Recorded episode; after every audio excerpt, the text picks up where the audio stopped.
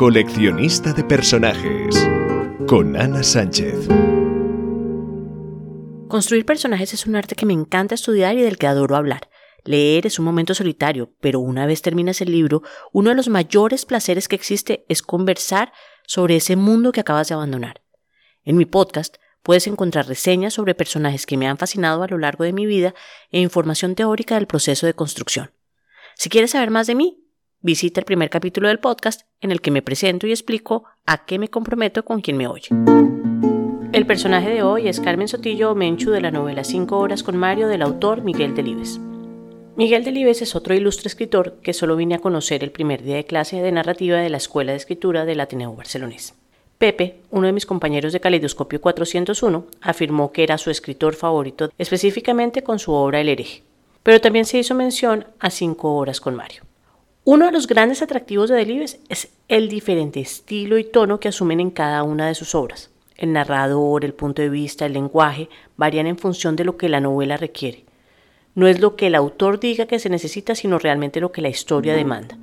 Es algo que admiro porque, como decía en el episodio de Melchor Marín de Terra Alta de Cercas, a los lectores les cuesta en ocasiones que el autor se salga de la zona de confort de un estilo probado como exitoso, y por lo mismo es normal, como autor, quedarse en un rango único. Bueno, pues Delibes no era gallina y escribía lo que le daba la gana. En otra clase se habló de cinco horas con Mario porque es uno de aquellos raros casos en que el tiempo del relato y la duración de la novela son la misma. Me explico. Usualmente la novela se desarrolla a lo largo de un periodo X de tiempo, en el que van sucediendo diferentes escenas, y obviamente en el transcurso de ese tiempo el escritor se salta muchas cosas que debían suceder, pero que no serían interesantes para el lector. Cuántas veces fue al baño, qué desayunó como todos los días, qué caminó del punto A al punto B, a menos de que uses esas escenas para poner a pensar al personaje o para sacar otro subtexto.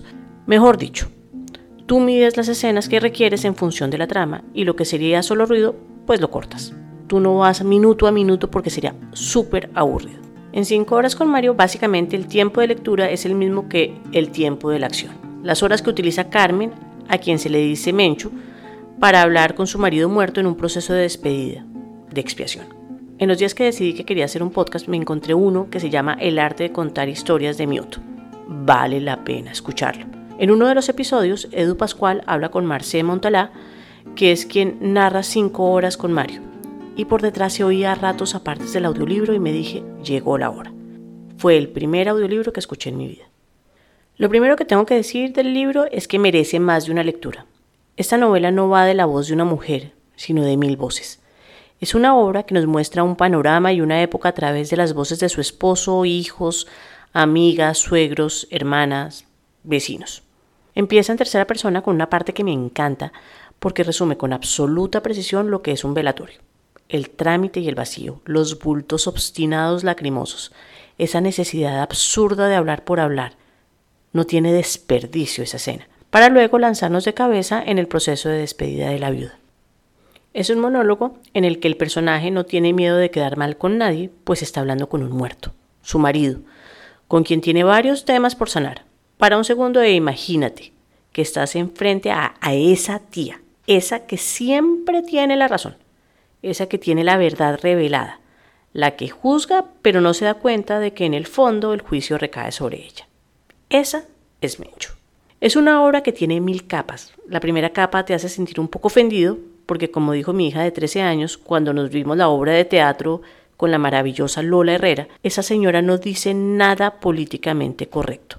Y es cierto, te preguntas de qué va, cómo puede decir tanta salvajada. Y luego caes en cuenta que esta obra se publicó en 1966. Y piensas, ¡ole Delibes! ¡Qué genio que eres! ¿Cómo logró que se saltara la censura? Esta obra está llena de ironía y muestra la sociedad española durante la dictadura. En el transcurso de la novela se ve en el trasfondo el tema de la educación, de las relaciones de género, de la justicia social. La primera mirada es que Carmen es la visión perfecta de la propaganda de la sección femenina, pero en la medida en que vas leyendo, descubres la frustración con su marido. Ella no quería tantos hijos, pero a Mario le daba igual, y no tenía en cuenta que había días buenos y días malos. Mario no la tenía en cuenta, sus ideas eran ignoradas y en cambio escribía cosas que ella no podía entender. Para mostrar su inteligencia sublime hablaba para unos pocos. ¿De qué va la novela? la novela va de una conversación póstuma en la que se intuye que Carmen necesita desahogarse, ser perdonada por Mario, pero solo hasta el final sabemos por qué. En cierta forma, Mario habla a través de los textos bíblicos subrayados que Menchu lee antes de lanzarse a contarnos su vida. Y es a través de ellos que vemos las diferencias estructurales entre los dos personajes. Está tan bien montada la novela que a pesar de tener un solo personaje, vemos un mundo y una comunidad a su alrededor a través de las anécdotas. Vemos lo que se denomina las dos Españas, la tradicional, orgullosa de sus privilegios, la ganadora de la guerra, que es representada por Menchu, y la liberal, la que está comprometida con la desaparición de las diferencias de clase y en últimas la perdedora de la guerra, por Mario. Inútilmente intenta hacerse notar por Mario sin conseguirlo. No quería tener muchos hijos, está insatisfecha sexualmente y para completar, la ha frustrado con su falta de ambición social. Mario se negó a comprarle su Fiat 600, que lo tiene todo el mundo, hasta las porteras. Esto no lo repite con frecuencia con lo que le niega su acceso al estatus que ella siente se merece porque por su origen de el estatus de su madre le correspondía. Y se culpa a sí misma por no haberle hecho caso a su mamá que decía, casarse con un primo hermano o con un hombre de clase inferior es hacer oposiciones a la desgracia. Y en varios apartes sostiene que ese ambiente mezquino en el que él se crió es el que le robó la ambición y para su mayor horror no solo no compró el 600, sino que iba al instituto donde enseñaba en bicicleta. Y eso no era para los de su clase. En cuanto a los hijos, ella hace mucho énfasis en que no quería tantos, por lo que sea. Pero en el fondo hay un tema más profundo y es que la opinión de ella era irrelevante en materia de relaciones sexuales. La primera noche de casados, él simplemente le dio las buenas noches y ni la tocó, lo que la hizo sentir absolutamente humillada. Ella sabía que no iba a ser una maravilla, los rumores le decían que iba a ser una mala experiencia, pero era parte del ritual y ella se sintió menos. Y en cuanto al día a día, nos dice, y luego, a la noche, ni caso que no he visto hombre más apático, hijo mío. Y no es que a mí eso me interese especialmente, que ni frío ni calor, ya me conoces, pero al menos contar conmigo.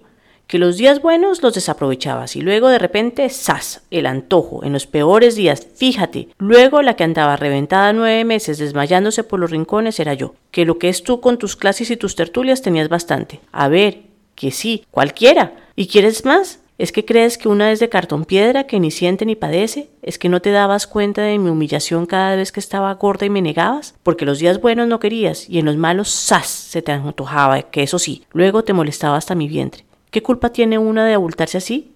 ¿Me lo quieres decir? Volvemos a los grises. En términos generales, Mario es genial, pero me cae gordísimo como marido de Carmen. Muy moderno, pero de puertas adentro dejaba mucho que desear. Carmen es dura, juzga a todos y por todo, es clasista, racista, le da mucha importancia al que dirá, lo muestra con su hermana, que tiene un hijo soltera y ella aplica la sanción franquista a rajatabla. Su hermana deja de existir, la excluye de su núcleo social y ya. Carmen me recuerda a María Elvira, un personaje de una comedia de televisión en Colombia que se llamaba Abuelo Secreto, en donde se decía o las normas se cumplen o la milicia se acaba.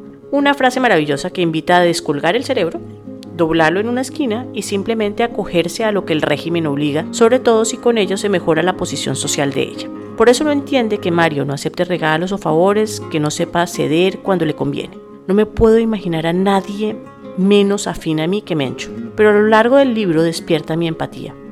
Esa es la magia de una buena narración. La última maravilla que encuentro en este libro es que invita a una discusión de posiciones políticas sin presentar manifiestos o discursos, sin sentirte en una clase de ciencia política. La información te llega en pequeñas cápsulas y no en palaga. En últimas, son personajes ambiguos, son seres humanos con sus más y sus menos.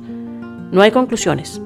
Esto no es una fábula con una moraleja, pero es un excelente espejo para aprender a ver más allá del blanco y el negro, a definir dónde están los grises y encontrar el punto medio.